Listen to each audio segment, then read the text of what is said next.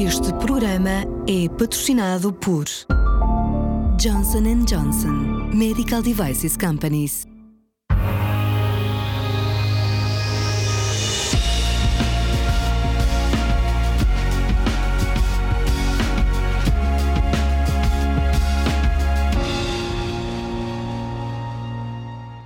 Começamos o primeiro uh, Ouça o Seu Corpo, uh, um programa onde vamos de facto falar de uma série de uh, patologias que têm uh, alguma prevalência em Portugal. são patologias que de facto ainda afetam bastantes milhares de portugueses. Hoje, para iniciar estas conversas, tenho comigo um convidado muito especial, o Dr. Pedro Sacoto, cirurgião sénior, com muita experiência na unidade de cirurgia endócrina e cervical, trabalha atualmente no Hospital de São João no Porto um, chegou a ter, curiosamente, um caminho de doutoramento no tema que nos traz hoje.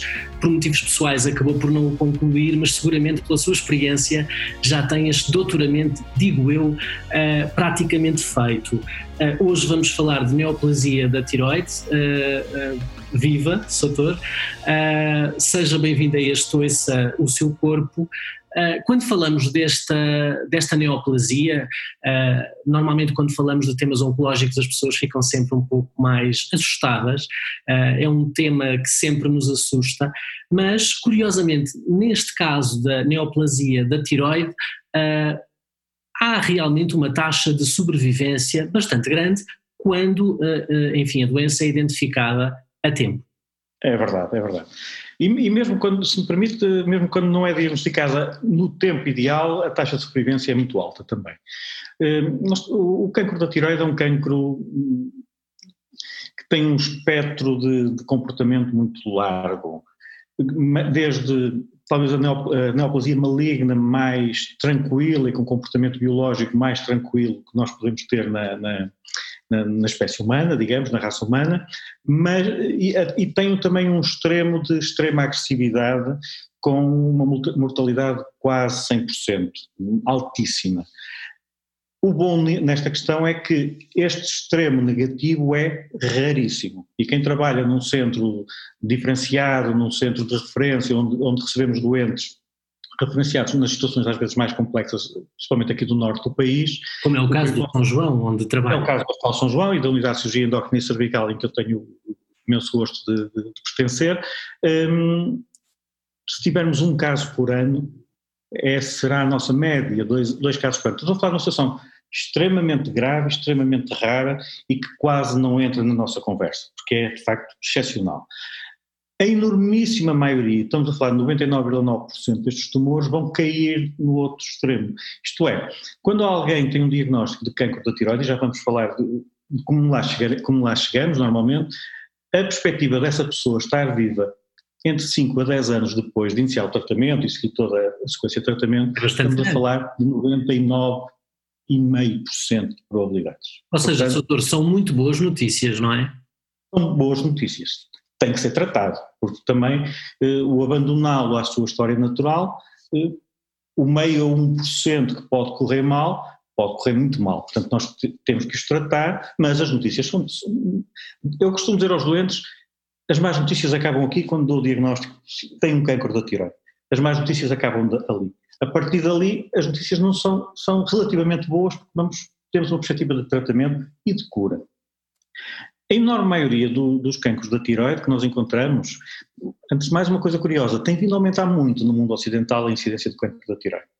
E este aumento pode ter a ver com duas coisas, com uma, a questão da dieta, e nós cada vez mais eh, no mundo ocidental temos uma dieta mais, mais rica e mais equilibrada, e portanto a, falta de iodo, que mesmo cá em Portugal há, há 30, 40, 50 anos seria um problema nas zonas mais, menos litorais, digamos, mais longe da, da, da orla costeira.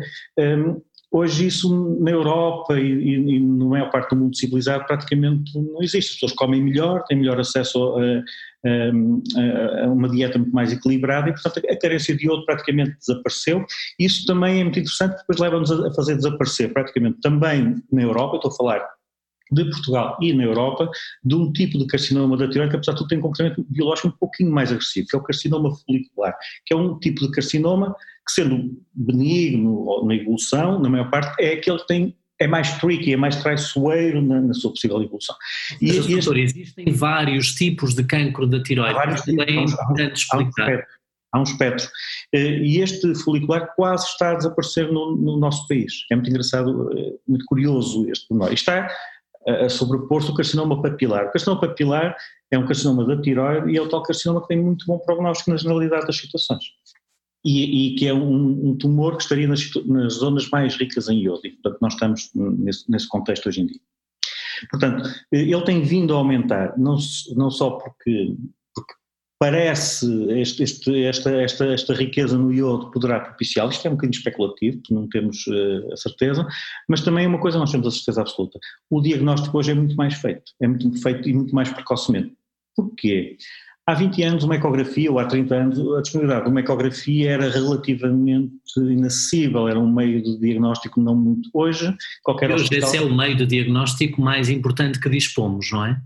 é Para este é um... tipo de neoplasia é o, é o, principal meio de, de, de, despertar a questão, de lançar a questão. Hoje fazem-se ecografias. Mas eh, para quem nos está a ouvir uh, e não tem tanta informação sobre a matéria, existem sinais que o corpo nos pode dar uh, e que de alguma forma, se estivermos atentos, podemos um, ehm, ter um diagnóstico precoce?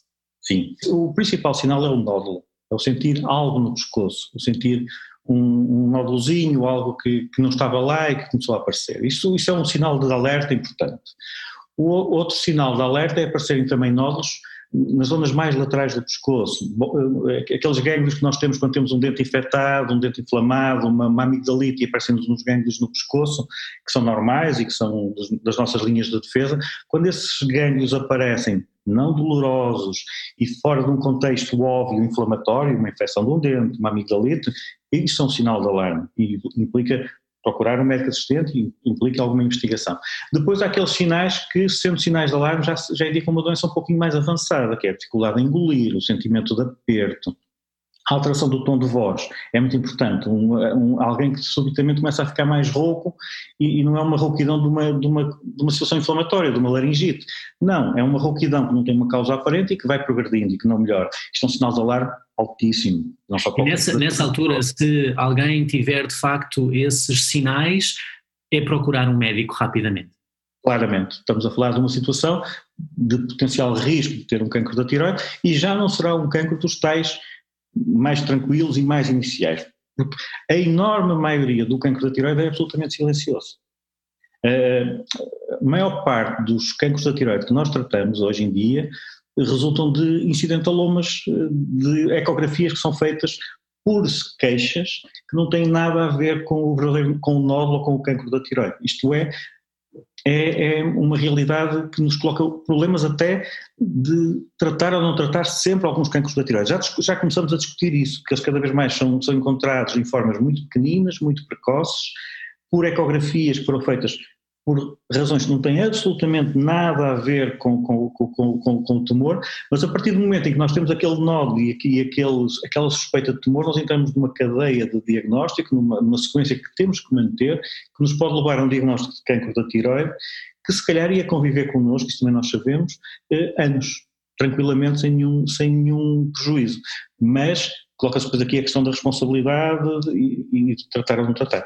E, e, também lhe digo, por exemplo, o, a Coreia do Sul e o Japão, que são países que têm uma enorme incidência também de cancro da tiroide, têm políticas de, de, de, screening da população. Eles fazem muito mais ecografias que nós, portanto detectam muito mais destes pequenos tumores. E, e têm duas políticas diferentes. Uns tratam sistematicamente, tratam cirurgicamente depois do diagnóstico, e há um grupo japonês que já tem uma experiência muito vasta e está todo mundo a olhar para ele para, ver, para aquela experiência daquele grupo e a ver os resultados, eh, selecionam doentes que não tratam, que vigiam. E, muito, e os dados que temos é que a mortalidade é igual. É muito, continua muito baixa, mesmo nos doentes não tratados.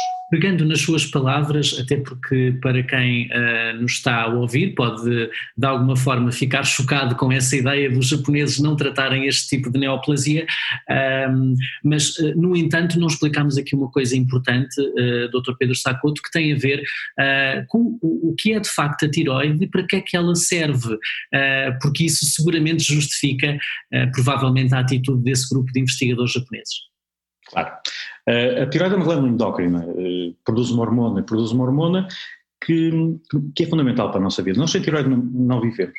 Uh, nós, eu, se tirar a tiroide a um doente, tiroide toda, uma tiroidectomia total, e não suplementar com hormona tiroideia, em última análise, aquela pessoa pode morrer ou vai morrer. Portanto, a hormona tiroideia é fundamental.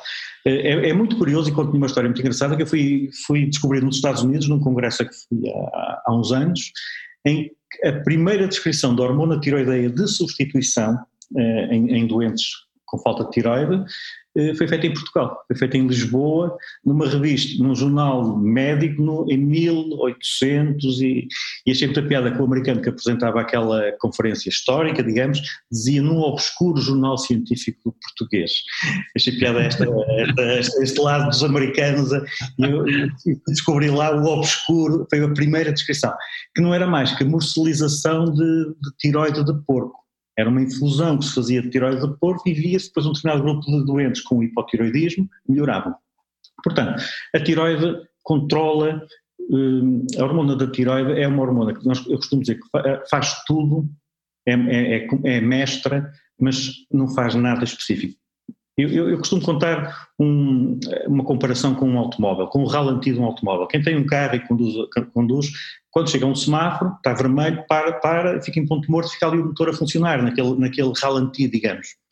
Esse ponto médio de, de, de, regulação do motor é o que a tiroide regula nas nossas células, em todas, nas células cerebrais, cardíacas, portanto regula o nosso ponto de equilíbrio. Se estiver acelerado, que é uma situação de hipertiroidismo, o que é que acontece ao carro? Faz muito barulho, queima muita gasolina, larga muito fumo, mas não sai do sítio. Isto tem, é tem a extrema importância de qualquer mecanismo de regulação, não é? De regulação, exatamente. Se estiver pelo contrário subregulado, o, o carro desliga-se, vai abaixo e não arranca. E isto é o que, é o que a tireoide faz no nosso corpo. Ele, ele, regula tudo e quando regula para mais nós vamos ter taquicardia, vamos ter hipertensão, vamos ter hipersudorese, vamos ter todas as nossas células a funcionar, a produzir energia a mais que perdemos e depois temos que a dissipar. Estamos temos intolerância ao calor, nós precisamos de perder calor, estamos a produzir calor a mais desnecessariamente. No outro espectro, até comportamentos psiquiátricos, há doentes que têm eh, quadros psicóticos, de agitação psicomotora gravíssima, eu lembro de um doente que operei há uns anos numa sessão dessas, que o diagnóstico começou numa agitação psicomotora, uma descompensação psiquiátrica brutal, porque ele tinha um hipertiroidismo muito grave e que não tinha sido diagnosticado. É muito engraçado. O hipotiroidismo torna as pessoas lentas, paradas, aumentam de peso, mais sonolentas, letárgicas quase. É... Eh, quando falávamos do número de casos em Portugal, estão estimados, pelo que tive acesso, cerca de 400 novos casos de neoplasia da, da tiroide, mas sobretudo eh, esta é uma doença, uma patologia que afeta quatro vezes mais mulheres do que os homens. Eh, porquê, doutor? Temos explicação científica para isto? Não. É claramente uma doença mais feminina, quer, quer o, o bócio, quer a patologia nodular da tiroide benigna é mais frequente na, nas senhoras, mas uma, uma, explicação óbvia para isso terá a ver com o ambiente hormonal, terá a ver com, com outros fatores que, que, sinceramente, explicação científica óbvia, certificada, não, não, não, não tenho. Há uma pergunta também que, que gostava de fazer. Quando é feito um diagnóstico, um, qual é o passo que se segue? Ok. O diagnóstico normalmente eh, passa pela, pela ecografia. A ecografia desperta a suspeita, conjugando com a clínica, com alguns sinais que lhe falei.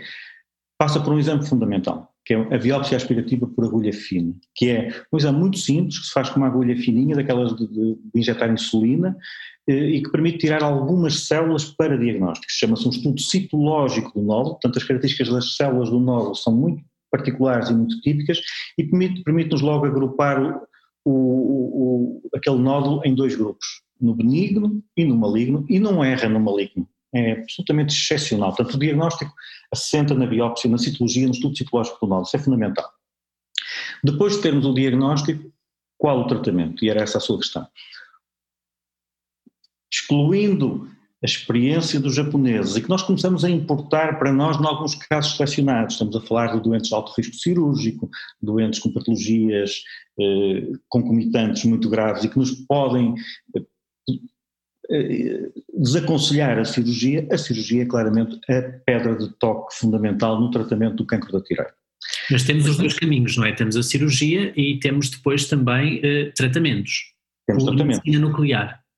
A medicina nuclear. A medicina nuclear é complementar à cirurgia.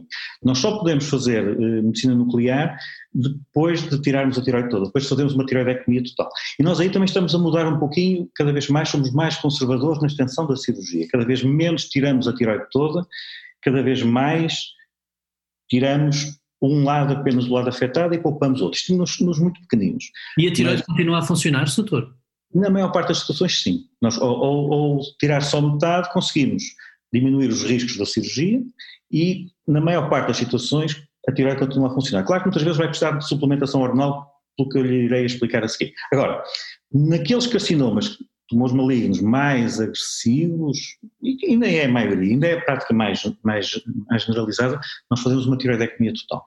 Tiroidectomia Porque total, acabam por metastizar, na maior parte dos casos. Porque nos permite fazer o iodo também. Porque eh, eles metastizam, metastizam para os gânglios, mas nem, a lógica não é tanto essa. Muitas vezes há, há, aquilo que nós chamamos de multifocalidade, isto é, nós temos o tumor principal, digamos, mas quando vamos depois analisar a tiroide que tiramos, há mais pequeninos focos. Há, portanto, há multicentricidade ou, ou haverá disseminação do próprio tumor dentro da própria glândula. Isso será uma das razões para avançarmos logo com uma tiroidectomia total. Mas a grande eh, motivação para avançarmos com uma tiroidectomia total é se o tumor tiver critérios de agressividade, temos que fazer um tratamento complementar. E então entra o iodo radioativo. O iodo radioativo é um, é um princípio muito engraçado, porque é, eu, eu chamo, eu comparo um bocadinho com o cavalo de Troia, com o princípio do cavalo de Troia. O, o, o que é, o iodo é um, um elemento, é, uma, é, um, é um, elemento da, da, tabela periódica que é fundamental na síntese da hormona tiroideia. A tiroide produz uma proteína e depois junta-lhe iodo e isso torna a proteína ativa, torna a hormona ativa. Portanto, ela precisa de iodo. Nós, eh, tirando a tiroide toda a um doente, nós a seguir o que é que podemos ter? Metástases. Pode ter metástases no pulmão, nos gânglios ou até algum pequenino fragmento de tumor que ainda ficou no doente. Isto são carcinomas diferenciados, isto é, são, são, são tumores que mantêm uma capacidade de produção de hormona, a maior parte deles. A enormíssima maioria mantém essa capacidade. Portanto, tem as suas capacidades funcionais, mesmo sendo uma, uma célula maligna, tem as suas capacidades fun funcionais mantidas. Portanto, sintetiza hormona, incorpora iodo. Então, o que é que nós fazemos? Nós tornamos o doente altamente eh, ávido de iodo, porque damos-lhe uma dieta pobre em iodo durante um mês ou, ou 15 dias, eh, tornando-o hiperestimulado por um mecanismo hormonal, que aquelas células são hiperestimuladas à, à incorporação de iodo e de um momento para o outro damos-lhe um bolos de iodo, damos-lhe uma cápsula de iodo. Só que esse iodo é radioativo, mas a célula não sabe. E ela está ávida, está super faminta, engole-o todo. Engole iodo que é radioativo.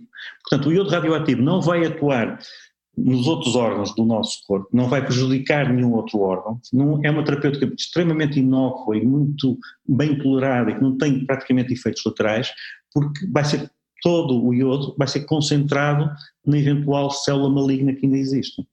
E vai destruí-lo por dentro. Confesso-lhe que do que li, um, Dr. Pedro Sacoto, fiquei agora confuso numa parte que lhe vou pedir que me explique, que tem a ver com, na origem desta patologia, poder estar, um, enfim, o excesso de radiação foi uma das coisas que, que li. Uh, como é que isso se relaciona uh, com este iodo radioativo, se me permite?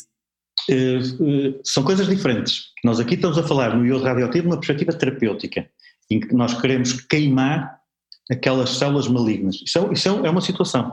É. Agora, quando fala da exposição a radiações e exposição ao, ao, ao iodo, estamos a falar na carcinogênese do tumor da tiroide. Chernobyl, por exemplo, eh, se houver um acidente nuclear em, em Sayago, aqui ao, ao, pé da nossa casa, aqui no, no Rio Douro, que eu sou de Porto, um, o que Vai dar. uma grande prevalência da doença, não é? Uh, vai aumentar. O, o, mas o que nos vão dar uh, à população para proteger é iodeto de potássio. vão-nos dar iodo, iodo eh, não radioativo, iodo normal.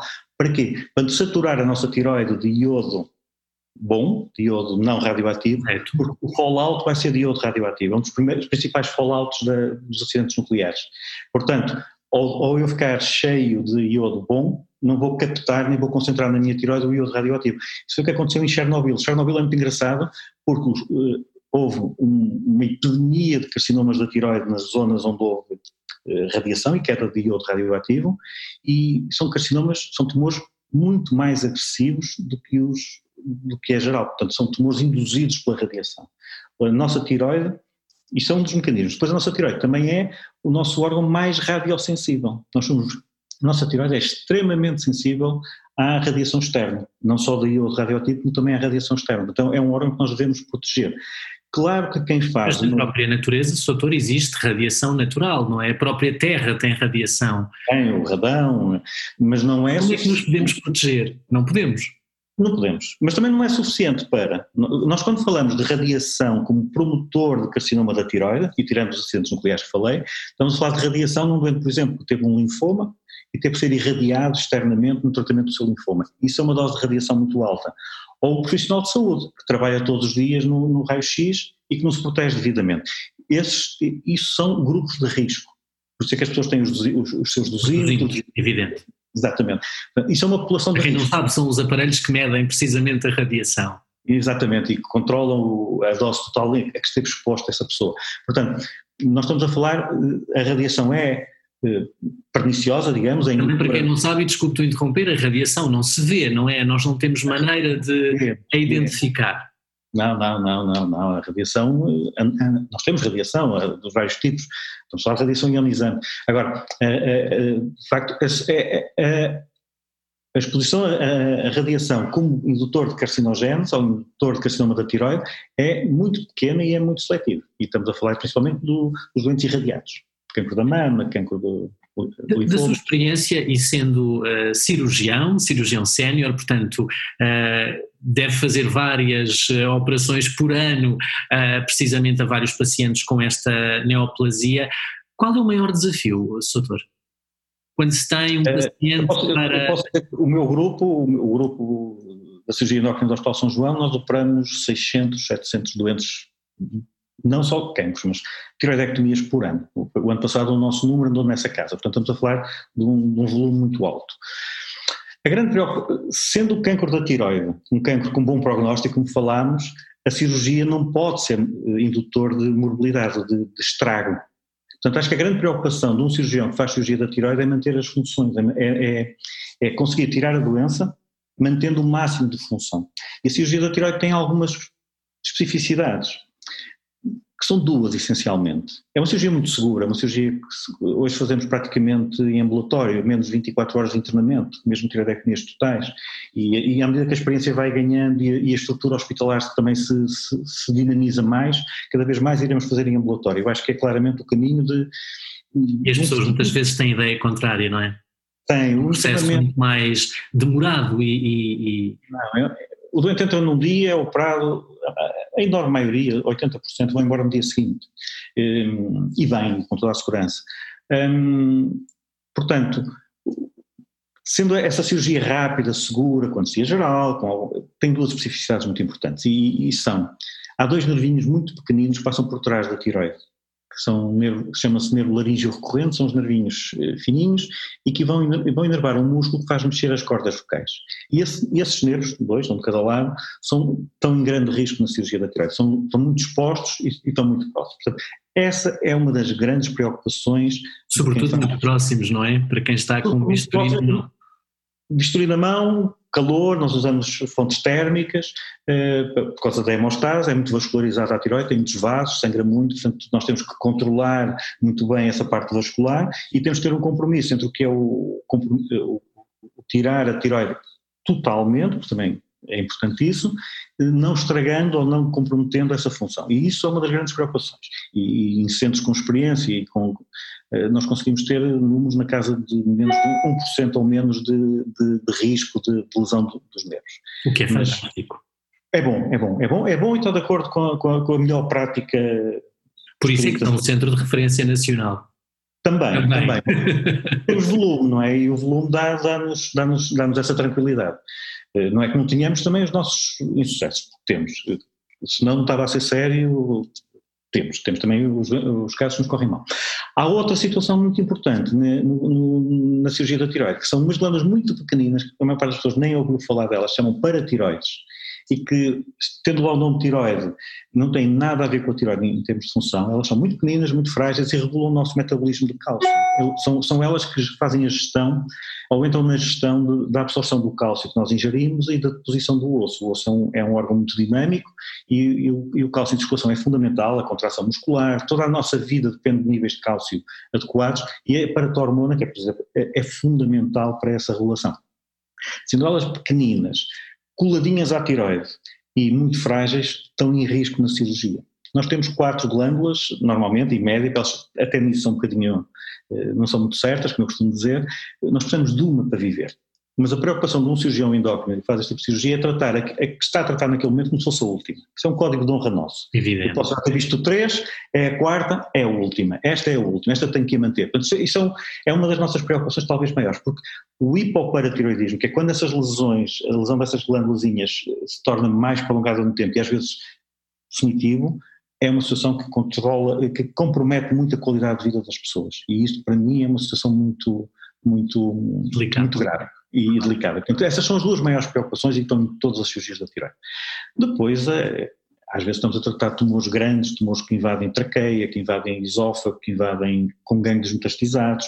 Há toda uma série de estruturas do pescoço. O pescoço é uma estrutura, é uma área onde passam coisas muito importantes. Passam vasos muito importantes que vão para a cabeça, passam nervos que vêm de, de, do, do, nosso cérebro, da nossa medula para, para as mãos. Para, eh, portanto, passam ali estruturas eh, frágeis eh, que estão expostas na cirurgia da, da tiroide, principalmente quando há grandes esvaziamentos ganglionares e que é uma preocupação fundamental manter o melhor possível e o máximo possível de função. Portanto, é este compromisso. Há pouco é falávamos da, da, radiação como sendo uma, uma causa para uh, o aparecimento deste, deste tipo de patologia, mas há também aqui questões da própria hereditariedade que têm que ser tidas em conta. Uh, os portugueses deviam, uh, sobretudo aqueles que têm ascendentes, portanto familiares com este tipo de patologia, deviam fazer muito mais exames de diagnóstico, uh, Soutor? Talvez.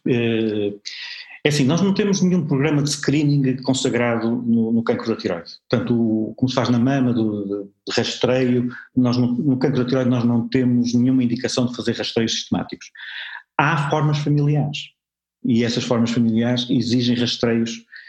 Há um tipo de tumor que eu não falo aqui porque é muito raro e é muito específico, que é o carcinoma medular da tiroide, que é um carcinoma da tiroide, mas de umas células que não são as tais que produzem hormona, o iodo não funciona, eh, são células que têm, apanham como que boleia do órgão tiroide e desenvolvem um cancro também da tiroide, que elas coabitam ali, e o carcinoma medular tem formas familiares. E tem formas familiares em que é obrigatório fazer o screening na, na, na, na família. Nós, quando temos um desses tipos de carcinomas, que é relativamente raro, um, o tratamento é um bocadinho diferente do que falei anteriormente, uh, nós temos a obrigação de excluir que seja uma forma genética, pelo estudo genético do tumor, e se tivermos alguma suspeita de que pode ser uma forma genética, temos que fazer o screening na, na, na família mais próxima, e, e, e, para trás e para a frente, portanto, nos, nos antecessores e, e nos filhos. Portanto, isso é importante. No cancro da tiroide papilar, voltamos ao, ao, ao carcinoma de origem folicular,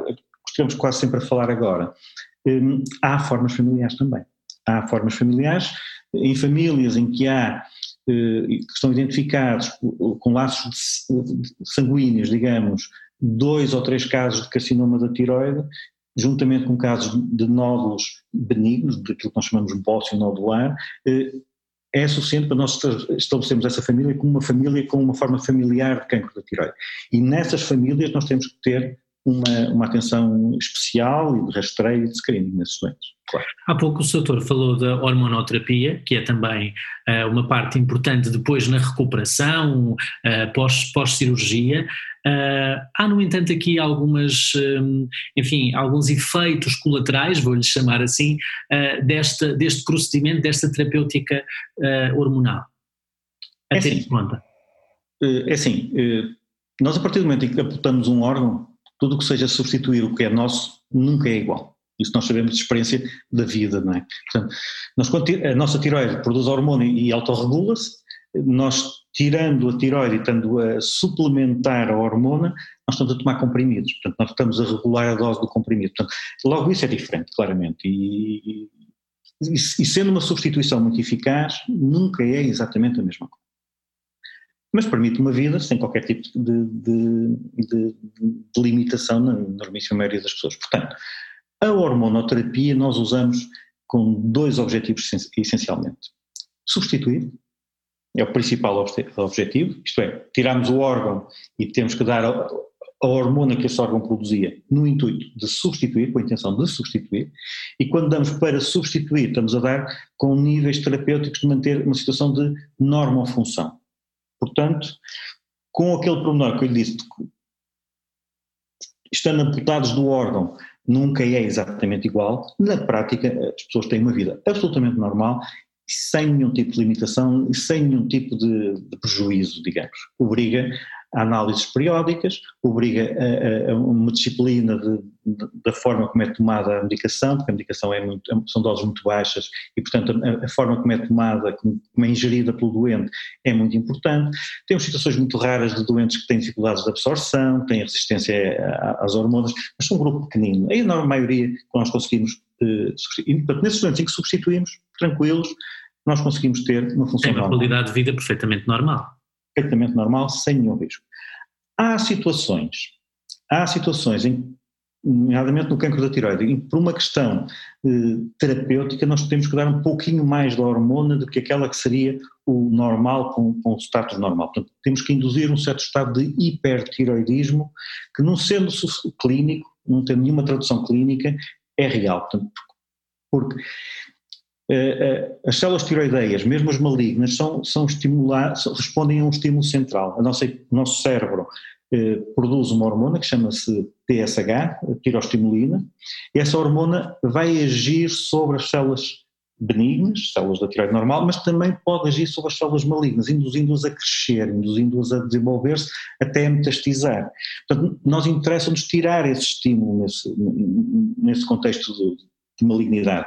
Portanto, nós vamos dar um bocadinho mais de hormona do que necessário, o nosso cérebro, a nossa, a nossa hipófise interpreta isso como uma situação de hipertiroidismo e, e para a produção dessa tal hormona, desse tal, dessa tal tirostimulina. Portanto, ao retirarmos este estímulo, nós estamos a induzir um estado de hipertiroidismo discreto e isso pode ter alguns riscos, principalmente a longo prazo.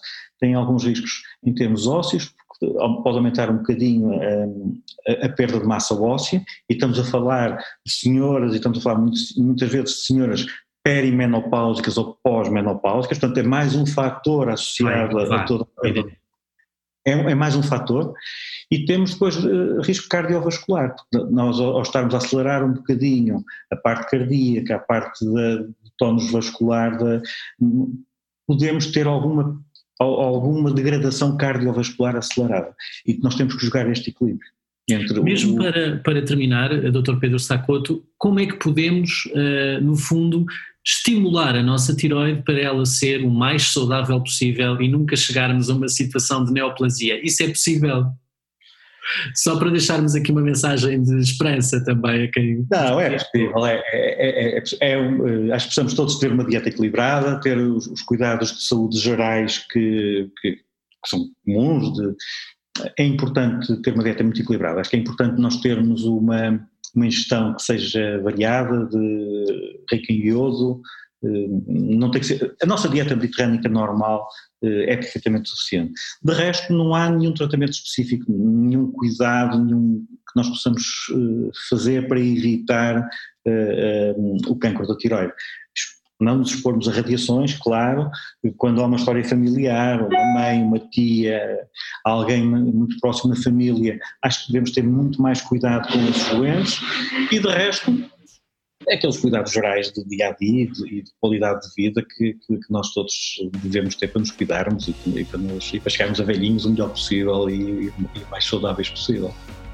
Muito obrigado, Dr. Pedro Sacoto. Uh, foi esta conversa à volta da neoplasia uh, da tiroide. Uh, vai continuar a ser cirurgião nesse belíssimo hospital, esse grande porta-aviões que é o Hospital de São João no Porto, uma unidade de absoluta referência, esta onde está uh, de cirurgia endócrina e cervical. Foi um gosto conversar consigo. Uh, ouça o seu corpo pela sua saúde. Muito obrigado. Muito obrigado. Foi um gosto. Muito obrigado. Obrigadíssimo.